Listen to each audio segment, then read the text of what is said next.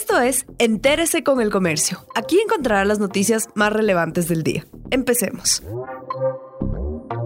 A continuación, los temas más destacados en el comercio este primero de marzo.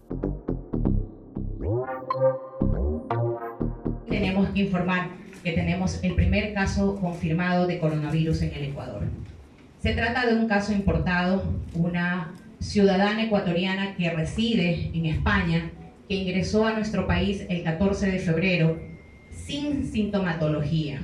Ingresa sin presentar ningún tipo de síntomas y a los días siguientes empieza a sentir malestar general y fiebre, por lo que fue atendida en una casa de salud. Ecuador confirmó el primer caso de paciente con coronavirus. Una mujer de 70 años tiene la enfermedad del coronavirus. Es un caso importado de una ciudadana ecuatoriana que reside en España. Ella está aislada en una casa de salud, se encuentra en estado crítico y el pronóstico es reservado, según informó la ministra de Salud, Catalina Andramuño.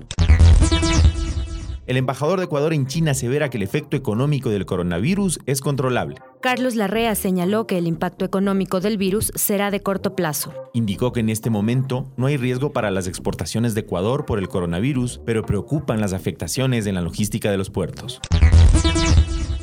En el país existen 16 oficinas fiscales de asuntos indígenas que operan en 13 provincias. Entre el 2015 y el 2019, estas dependencias han recibido 4.400 denuncias de delitos cometidos en los pueblos. Paralelo a este sistema ordinario, en las comunidades también se aplica la justicia indígena. Los dirigentes y comuneros atienden casos de estafa, líos de tierras, robos de ganado y hasta violaciones. El Parque del Ejido está en un plan de intervención. De los 448 árboles patrimoniales que son parte del inventario de Quito, 127 están en el Parque del Ejido, en el centro histórico. En este tradicional espacio verde, el municipio ejecuta un plan de intervención para preservar las especies, que incluye un cerramiento ornamental, iluminación, entre otras acciones.